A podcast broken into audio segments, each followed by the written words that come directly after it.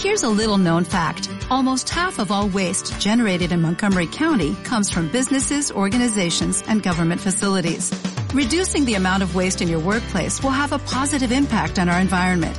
It can also save you money on your disposal costs. Reducing waste and recycling at your business is easy to do and is the law in Montgomery County. Make it your business to recycle right. Learn more at montgomerycountymd.gov slash recycle right or call 311. En la primera parte de esta historia, la chamana Yaisa, siempre ante la mirada atenta de Tomasito, convocó a Juana Zurduy para formar un ejército de guerreras, todas ellas luchadoras por la libertad de los pueblos. Esta vez, la misión tiene lugar en un pequeño pueblo, Falgalá. Así comienza esta historia y así se teje con una nueva integrante, Berta Cáceres, antiprincesa guardiana de los ríos. que viene a contarles a todas ellas sobre su amor por esas aguas y su defensa de la naturaleza. Y como no podía ser de otra manera, en esta historia hay villanos y villanas por combatir, aunque la potencia de todas estas mujeres nos muestra nuevos caminos para hacer, de a muchas y de a muchos. Y en el medio, la defensa de la tierra que unos pocos y unas pocas siguen maltratando y destruyendo. ¿Por qué no piensan en las chicas y en los chicos? ¿Qué conocemos de la comunidad que nos rodea sobre contaminación o cambio climático? Uf, si les duele la cabeza de tanto pensar, entren de lleno a la aventura, que comienza ya mismo, con solo dar vuelta a la página. Liga de Antiprincesas 2.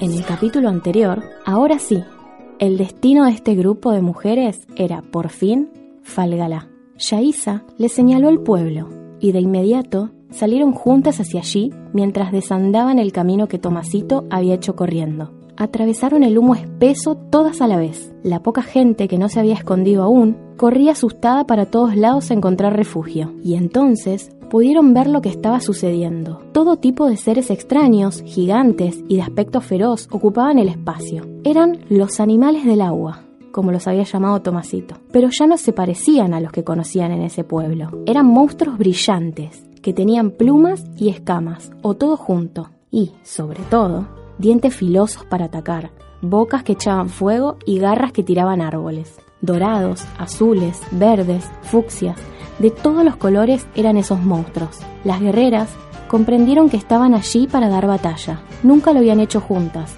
pero la complicidad que las fue uniendo era suficiente. Solo se miraron y cuando Juana dio la voz de ahora, comenzaron a luchar. Por un momento, el pueblo enmudeció.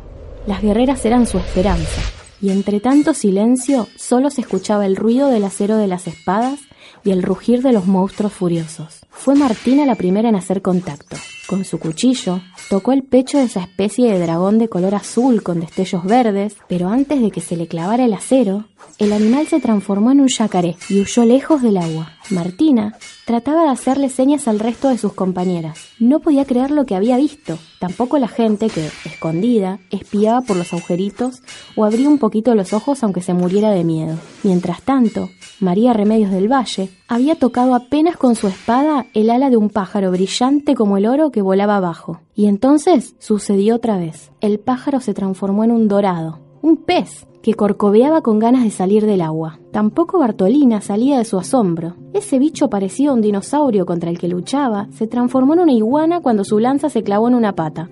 Por un momento de desconcierto, atrapó a las guerreras. Tomasito supo que tenía que hacer lo que mejor le salía, correr. Otra vez, corrió y corrió hasta la casa de Yaisa, sin mirar para atrás. Había manoteado un sapo y lo traía en la mano como prueba del delito. Ese sapo, bastante verde y con unos ojos saltones, más saltones que los de cualquier sapo verde, había sido antes un monstruo. Verde, por supuesto, pero otro verde, más brillante que una manzana verde, de lengua larga, que Micaela había tirado de un árbol con una patada de karateca. Hablando todo entrecortado y a los gritos, agitado, le contó de un tirón lo que estaba sucediendo. Tomasito no sabía cómo, pero Yaisa siempre parecía tener una respuesta para todo. Sin perder el tiempo, cargó en un frasquito un poco de la pócima que aún humeaba, se tomó un trago y lo guardó entre sus ropas. Apareció en Honduras, en el año 2013. Allí estaba la mujer que había ido a buscar, a orillas del río Hualcarque, charlando con personas de la comunidad lenca sobre una represa que querían instalar los dueños de una empresa muy grande y poderosa. Yaisa se acercó en silencio. Pasaba inadvertida entre otras mujeres de allí. Berta Cáceres la miró y entonces la hechicera le mostró el sapo que traía en su mano, en el que aún quedaban destellos brillantes. Berta notó que algo muy extraño estaba pasando. Entonces la siguió en silencio hasta detrás de unas rocas y bebió del frasquito que le ofrecía Yaisa. Tomasito trataba de adivinar a dónde habría viajado Yaisa. Imaginaba lugares lejanos y personajes diversos. En esas andaba cuando se aparecieron las dos mujeres. Y eso que pensó que ya nada podía asustarlo. Pero se equivocó. Nunca estaba preparado para las apariciones sorpresa que sucedían en esa casa. Cuando se calmó un poquito, Yaisa le pidió que acompañara a la invitada hasta el pueblo. Tomasito tomó a Berta de la mano y entonces, corriendo una vez más, llegaron hasta Falgala. Allí todo seguía igual. Las guerreras empezaban a perder su fuerza después de un largo rato de batalla. Ya no sabían qué hacer ante tanto monstruo que se transformaba en animalito inofensivo. Parece que Tomasito vive de susto en susto con esas aventuras. Sin embargo, él se divierte y sigue ayudando a Yaisa. Berta silbó y por un momento el tiempo pareció detenerse. Las guerreras se dieron vuelta y los bichos y las bichas, comunes y monstruos, quedaron expectantes. Hermanas, no pueden luchar contra la naturaleza. No son los animales los culpables de sus males, como tampoco lo son los ríos contaminados, les explicó. Las guerreras la miraron con los ojos abiertos, no tanto como los de Tomasito, pero un poco abiertos, sí. No comprendían de qué estaba hablando. Ustedes vienen de un tiempo muy lejano, pero yo vengo de hace tan solo unos años atrás, y en estos días los seres humanos han usado su poder y su dinero para explotar la tierra, contaminar los ríos y envenenar a los animales y a las personas. Todas se miraron. Les costaba entender qué habían hecho algunas personas durante todos esos años. ¿Cómo podían envenenar a quien les daba la vida todos los días? se preguntaban. Pero una vez más, supieron que Berta no les mentía y confiaron en que eso que les decía, que creían tan imposible, era verdad. Pero eso no era todo. Un ruido fuerte, nunca escuchado antes, las sorprendió. Así vieron asomar desde lo alto de la sierra un monstruo que ya no era animal, sino todo de lata. Era gigante y parecía invencible.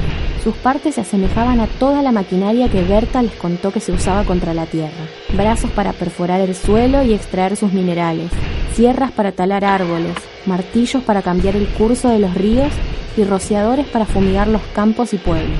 Por un momento, la máquina desapareció entre las sierras y Juana aprovechó para reunir a las guerreras para pensar un plan. Después de cuchicheos y señas, están listas, cada una con su superpoder y todas juntas más poderosas aún. Berta espera junto a Tomasito detrás de un árbol, mientras Martina se arrodilla en el suelo para escuchar los pasos de la máquina que hacen temblar la tierra. Así como en otros tiempos distinguía hasta cuántos caballos llegaban al galope, esta vez precisa el lugar exacto desde donde el monstruo viene caminando. Todas juntas van a la carga contra la máquina, pero no le afecta el filo del cuchillo, ni la patada potente, ni el puño letal. Con los brazos, con los pies y con las manos rechaza el ataque de las antiprincesas una y otra vez. Caen al suelo y vuelven a levantarse. Se estampan contra un árbol, saltan acá y allá, corren o se arrastran por la tierra. Mientras sienten llegar la derrota, Juana recibe un paquetito de la mano de Berta. No es invencible, es una máquina, está manejada por seres humanos, hombres poderosos. Son quienes hacen los grandes negocios con nuestra tierra, pero ya no pelean, no luchan cuerpo a cuerpo, manejan máquinas que hacen el trabajo por ellos, le explica.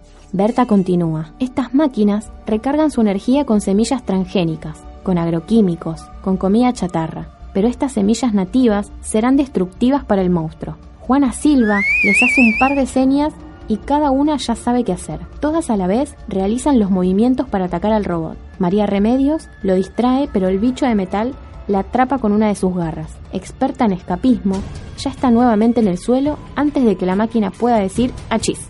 Martina y Micaela le enlazan las manos como si se tratara de un potro salvaje al que tantas veces habían domado, y Bartolina tira la lanza justo donde le señaló Juana, la puertita donde recarga su combustible el monstruo de lata. Y en ese instante, Juana lanza las semillas nativas como si fueran balas que vuelan con la rapidez de un rayo furioso. Todas salen corriendo, mientras el monstruo empieza a moverse, y el hombre, el empresario que los dirigía, aprieta el botón de eyectar. En cuestión de segundos, mientras el empresario huye en helicóptero, el robot empieza a sacudirse hasta que ¡boom!